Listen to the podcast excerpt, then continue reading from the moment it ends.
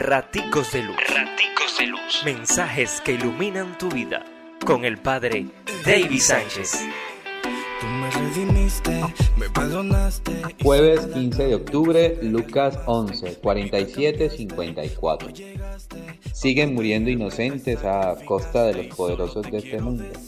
Sigue mucha gente sufriendo por su calidad de vida, por su condición de vida.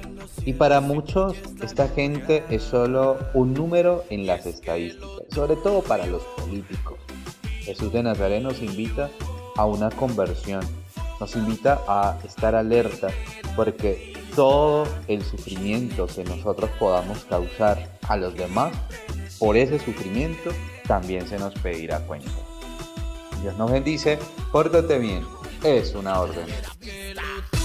Raticos de luz. Raticos de luz. Mensajes que iluminan tu vida.